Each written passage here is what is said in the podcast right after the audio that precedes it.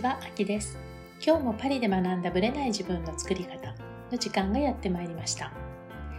新年明けましておめでとうございます。今年もどうぞよろしくお願いいたします。実はね、さゆみさんと12月に会う予定だったのですが、いろいろありまして、会えず、キャンセルになってしまったので、今週は私一人でお話をさせていただきます。また、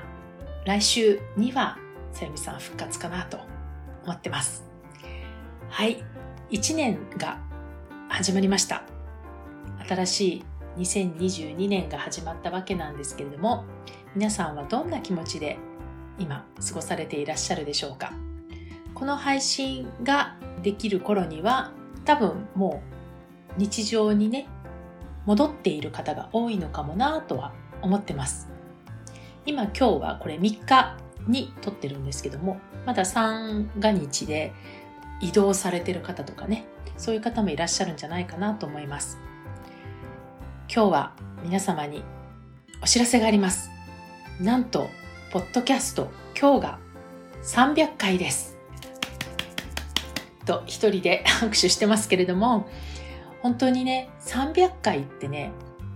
実は結構大変なことなんですよ。1年間で、まあ、50何週ってね、あるので、毎週毎週やっていると、結構時間がかかるんですね。スタートしたのは2016年の3月の終わりでした。準備版としてスタートして3月末だったんですよね。で、本格的に始まったのは4月の頭からだったと思います。今から6年弱になるんですけれども、6年弱でようやく300回ですよ。で、私自身、本当に支えてくださる方がいらっしゃるのと、リスナーの方のおかげで、毎週休むことなく続けることができました。本当にありがとうございます。この間ね、以前、本当に昔なんですけども、インタビューに出てくださった松田美弘さんとちょっとメッセージのやり取りをした時に、相変わらず続けてますねって多分いい意味で言ってくれたんだと思うんですけども、はい、ポッドキャストのことを言っていてね、なんか自分はなかなか難しいんだみたいなことを言ってたので、やっぱ続けることの難しさっていうのは私も日々感じてるし、よく続けているなと思いました。実際には、これ本当に一人だったらめげてたと思います。今週1週間ぐらいお休みしてもいいかなとか、夏休みはいっかとか、そんな風に考えていたと思うんですね。でも、今週の分はどうなってますかとか、ツッコミがいろいろ入るわけですよ。あるいは、お待ちしてますみたいな そういうのをいただくと、まあ、やらざるを得ないんですよね、必然的に。ちょっとめげそうになっても、今週はネタがないとかいう時も、ゼロではないので、ギリギリまで何を話すかわかんない時もたくさんあります。そういう意味では、もう自分の中から絞り出していったり、あるいはそのためにあえてインプットしたりすることも結構ありました。ありますですね。現在形ですよね。でも本当にこの300回ということを迎えて改めて継続することの難しさとあと継続したことによる自分なりのね強みも感じられるようになりました。これはね私の中でよく続けてきたなと誇れるものじゃないかなと思います。ブログもね毎日は書いてなかったですからね。5年間書き続けたってことはないので毎日ね。最初の頃はやっぱすごい書いてたけれどもやっぱり一日空いたりとかいうのはだんだん増えてきたと思います。そういう意味ではね、こうやって周りの人からつつかれながらも来てくださるゲストのおかげ、まあそうやって手伝ってくださる方のおかげによってここまで本当に来れたんじゃないかなと思ってます。自分自身はね、このポッドキャストがどうなっていくかなんて最初は全く想像もつかなかった。喋ったことによってどんな世界が待ってるかもう本当に何も考えなかったんですよね。とにかく考えていたことはこれからはまあ音声の時代っていうこともあってブログとかねそういうのを読まない人でも音声だったら聞いてくれるんじゃないかなっていうところからなんかね感覚的にはブログの音声版みたいな感じでスタートしました。実はねその今連続ライブをやってるんですけどね。そのライブの中でも今日ちょっとお話をしたんですが私はねその2016年の頃まさにこのポッドキャストをスタートする年明け早々じゃないかな。その前からだったと思うんですけども実は言われてたことがあったんですね。どなただったのかな？思い出した。占い師の方だったんですよ。西洋先生術をね面白い角度から見れる方だったんですけども彼女から「あなたは動画に向いている」と言われたんですよ。でこれからの時代あなたは動画でブレイクするって言い方はしなかったんだけど動画やれば絶対うまくいくみたいななんかそういうすごく向いているってことを言われてでもええー、みたいな感じだったわけですよ。多分 YouTube とかそういうことだと思うんですけどで私の中ではまああの2016年の頭ってそんなにまだ YouTube もすごくない時で YouTube どころかなんかどういう感じかななんかあんまりメディア的にもあまり動画って感じでもなくもう私の中ではまずその動画云々っていうよりもとにかく動画に映ることが耐えられない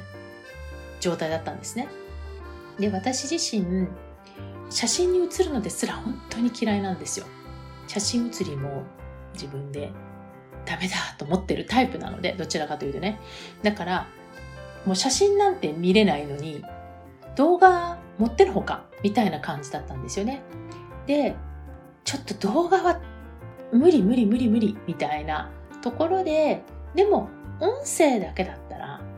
いけるかもしれないっていうことで音声からスタートしたんですよね。相談させていただいて。で実際に音声からスタートしたんですけどまたねこれがね自分にとって難題で自分の声と話し方が本当に耐えられなかったんですよ。こんな喋り方してるんだとかねこんな声してるんだとかやっぱり自分の耳を通して自分の声を聞いてるのといわゆる録音機で発せられる自分の声を聞くのでは全然違うじゃないですか。でもう自分の声を聞くだけでも耳を塞ぎたいのに編集するためには全部聞かなきゃいけないんですよ。でちょっとずつ止めて編集したりするからもう何度も何度も聞かなきゃいけないわけですよ。もう本当に耐えられなくてね地獄でしたね最初の頃はポッドキャストの編集が。まあ途中からお仕事としてね別の方にお願いしているので私自身は編集に携わらなくなったんですけどもいやもうとにかく慣れるまでに本当に時間かかったんですね。だから自分はもし動画の方に最初から行ってたらポッドキャストはやってなかったかもしれない。でも私自身は、まあ、これ聞いてくださってる方は女性が多いですけども女性が例えば家事の合間にとかね運転中とか。なんかそういうマルチタスクの中で耳だけね聞いていただけるっていうのはすごくそういう意味では音声ってすごくいいメディアだなと始めた後気づきました。だからやめられなくなったっていうのもあるんですけどね。そういう意味ではねポッドキャストっていうのは当時もいいメディアだと思ってるけれどもますます必要なメディアというかね日常生活の中で聞くにはすごく入りやすいメディアじゃないかなと個人的には思ってます。もちろん自分が当時300回を迎えるとはあんまり思ってなくて100回の時も200回の時もなんかわーってさゆみさんと喜んでた気はするんですけれどもでもやっぱり300回って重みがあるなっていうのを改めて感じ、まあ、今年1年なんとかまた続けられたらいいなと思ってます。でまたね近いうちにインタビューも再開したいと思ってますし素敵な方をね皆さんにご紹介させていただいてその中から皆さんにとってね何かこうインスピレーションを感じてもらえたり今後の気づきとしてねアクションにつなげていただけたらなと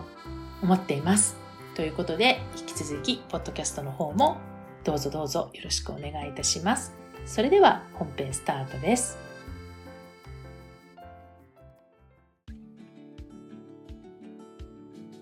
はい本編です。2022年1回目の本編となります。皆さんは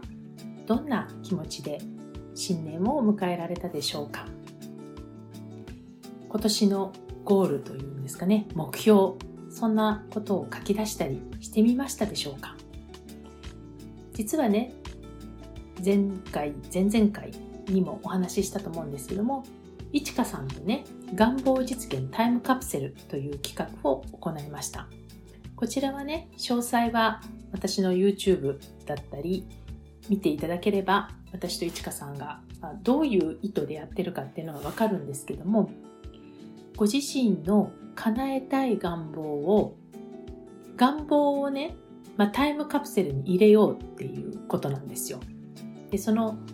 タイムカプセルに入れるものは願望を書くのではなく願望が叶った自分として手紙を書くという前提となっています。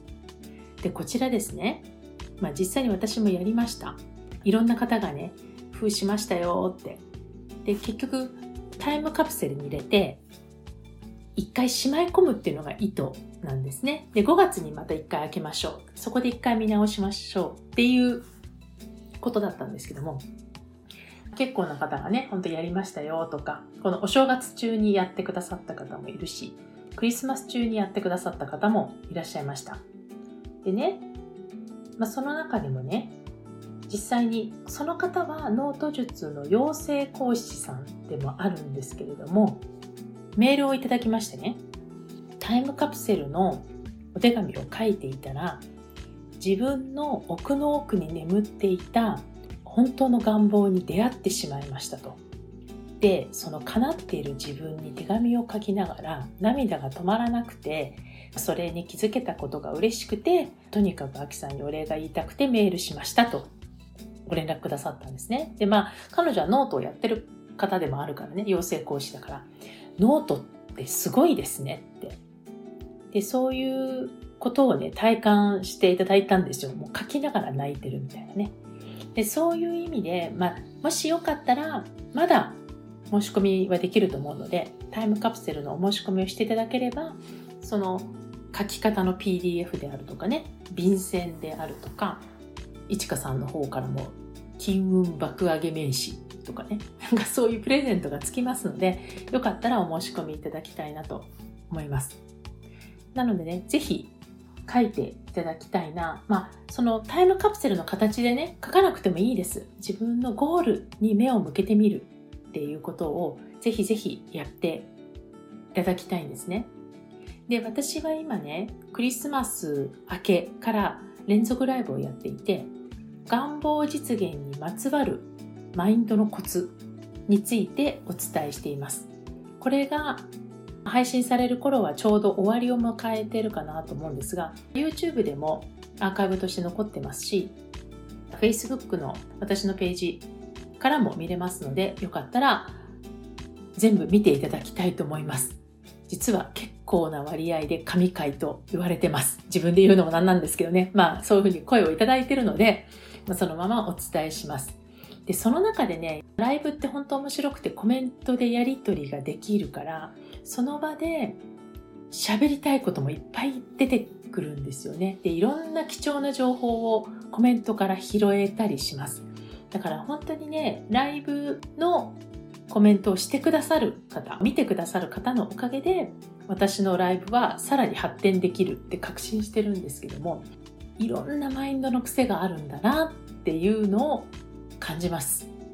でこれはね私は私で自分の癖がありますけれども他の方は他の方でそれぞれの癖があります。でその癖というのはいざ意識してたとしても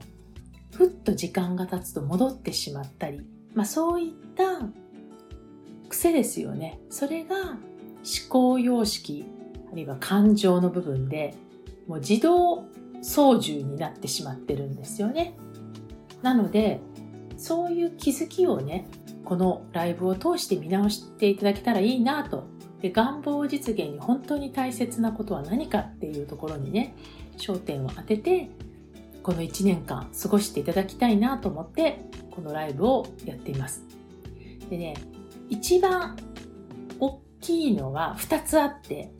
1つはですねついついできない自分身分不相応な自分っていうのをイメージしてる人が多いんですよ。要はこれを叶えたいと思っているのにでもできないかもしれない。今の私には無理なのかもしれない、まあ、そんなことをねイメージしているそういうマインドの癖を持っている方。ですね。あとはこれもよくあるんですけども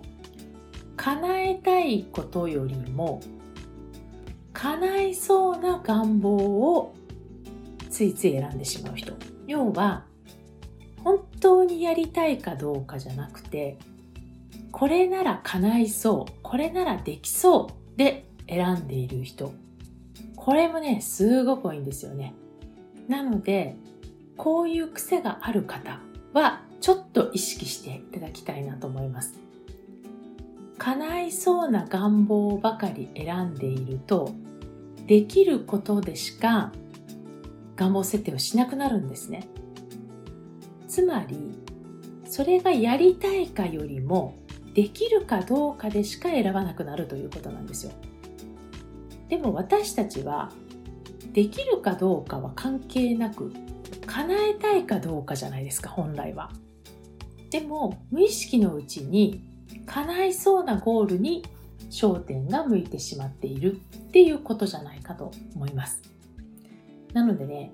この自分に対してついついできないとか無理だっていう方をイメージしてしまうっていうこと。もう一つは叶えたいっていうことよりも叶うことができそうな願望を選んでしまう。ここはね結構な割合で多いんじゃないかなと思ってますのでもしそういう癖があるなと思う方は気をつけていただきたいなと思います。で私自身もね新しいプロジェクトに今年はいろいろ取り組もうと思っています。もちろん仕事の面もそうだし、仕事以外の部分でもそうなんですけれども、自分のね、今やっている活動に関して言えば、今年はクライアントさんとかね、自分の何か講座を受けてくださった方に結果を出してもらうっていうことにコミットしたいと思います。もともとね、コミットはしてましたよ。叶えたいと思うことは叶えてもらいたいと思って応援してきたしその部分でサポートできることはやってきました。だけれどもいかに早く到達できるかそれにフォーカスを当てながらセッションをしたりプログラムを作ったりしようと思ってます。これはね私自身の課題っていう感じなんですよね。クリスマスの日だったと思う。イブかな？の日に、まあ、突然思い立ってパリ美学のね卒業コミュに、まあ、せっかくだからクリスマスプレゼントで最近ねあんまりパリ美学の人たちと接点が個人的にはある人は多かったんだけれども減っていたのでクリスマスプレゼントで30分セッションをやりますという募集をかけたんですよ。で多分ね締め切りまで1日切っててでできる時間も年末とこの年明けしかもう全く時間が私が取れないのででそれでやりますと。でまあ30分だけなんだけれどもそれでよければ応募してくださいと。3人ぐらいしかできないかなと思っていたので3人を超えたら抽選にしますみたいな感じで設定したんですね。そしたら短い時間で、まあ、Facebook につないでないとそのお知らせは見られないし応募してくださったんですよ。9人ぐらいかな応募してくださって。で3人超えたのでね抽選にしようかと思ったんですけども私のそのゴールっていうのはねクライアントさんに早く結果を出してもらうっていうことにコミットしたので30分でどこまでできるだろうっていうね自分の今ちょっとセッションスタイルもねいろいろ発展系を迎えているので今までね学んでたんですけどそれをあんまりセッションに生かしてなかった。たんですよ個人的に。なぜかというとこれも自分の私の思い込みなんですけども怪しがられるかなとかね。今までの私のやり方とちょっとスタイルが違いすぎますとかね。なんか言われるかなとかちょっと思っちゃったりして去年1年間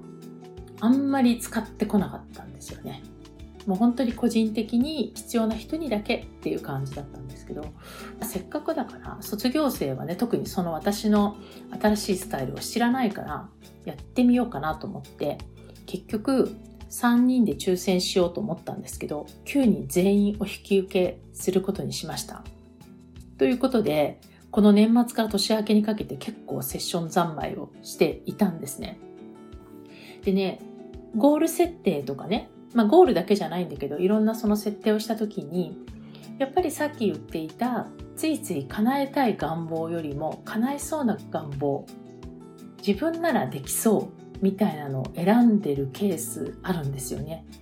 例えばお友達からとか、まあ、知ってる人からもこういう感じのイメージあるよねとか、まあ、できそうだよねっていうそういうふうに言われてるからできるんじゃないか今の自然な自分でもできるんじゃないかみたいな感じで選んでるんですけれどもその方はね具体的に決めようとしたために私もノート術で具体的に数字とか言ってたからっていうのもあるんですけど、きちんと決めなくちゃと、無理やり決めようとして、本来の自分の願いとずれてしまっていたんですね。で、結局気づいたら自分で自分のことを追い込んで、で、その方は決めたら本当にやる人だから、で彼女はだからそういうアクションに向かわせるためにも先に決めなきゃみたいな感じで思ってたんだと思うんですけどそれが彼女をかえって苦しくしているっていうことが分かったので、まあ、そっちと違う方向でねセッションしたんですよね。そしたらね楽になったって言ってやっぱり苦しんでたんだよねっていう話になったんですけどまあ私の中ではその場の感想しかねいろんな方から聞いてないんですけれどもフィードバックを受けた感じでは結構あ新しいセッションスタイルですねとかやっぱり言われてで実際にそれがねどうなるかわからないけれどもでも考えたら私にとってはみんなにとってですよ。結果が早く出れば一番いいわけなので別にセッションスタイルが前と変わったからってなんてことはないかなっていうふうにこの企画をやったことで思いました。つまり私自身もそういうマインドの癖と日々向き合ってある意味葛藤もしてで自分の中で受け入れて次に進もうとやってます。なのでこう私には無理だとかアキさんだからできるんじゃないかとかねよく言われるんですけどとんでもない。私も日々葛藤格闘しています。で気づいたらチェンジ。気づいたらチェンジ、ま、そういう感じでマインドのトレーニングをやっています。なのでそれを必ずクライアントさんに還元していくっていうことは続けていきたいんですけどもノートに関しても願望がみんなにとって早く叶うためにはどういうところをちょっとこう押してあげたらいいのかとかどういう視点で伝えていったらいいのかっていうところはね日々日々バージョンアップしていきたいなと思います。まあ、今年もね、ノート術の本講座と講師養成は続けていくつもりです。でさらに、さらにさらに広げていって、たくさんの人に使って自分の人生を自分でクリエイトできる。自分の願望を自分の力で叶えていける。そういう人たちを増やしていきたいなと思ってます。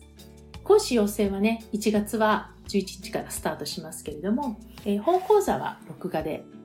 1月は行きます。で、2月はオンラインの講座を多分やるつもりですので、そろそろ日程を決めて2月の本講座と養成講座の日程もホームページの方に出したいと思いますので、もしご興味のある方はぜひぜひいらしてください。ということで、今年1年もどうぞよろしくお願いいたします。ゴールをきちんと意識して、かつ自分のそういうマインドの癖も日々日々チェックしていく。そんな風にノートも活用していっていただけたらなと思います。はい。それではまた来週お会いいたしましょう。ありがとうございました。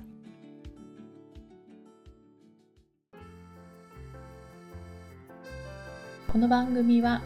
毎週日本時間の木曜日の夜に配信されています。配信場所は iTunes のポッドキャスト、Google ポッドキャスト、Amazon Music、Spotify などから聞くことができます。YouTube も時間差はありますがアップされています。iTunes のポッドキャストは登録ボタンを押していただくと自動的に新しい回が配信されます。また、週2回 Facebook とインスタでライブを行っています。ポッドキャストとはまた違う視点でマインドについて、願望を叶えることについてお伝えしていますので、ぜひよかったらこちらも参加してください。アーカイブは期間限定で見れますので、詳しくはパリプロジェクトのホームページをご覧ください。パリプロジェクトで検索していただければすぐに見つかります。また次回お会いしましょう。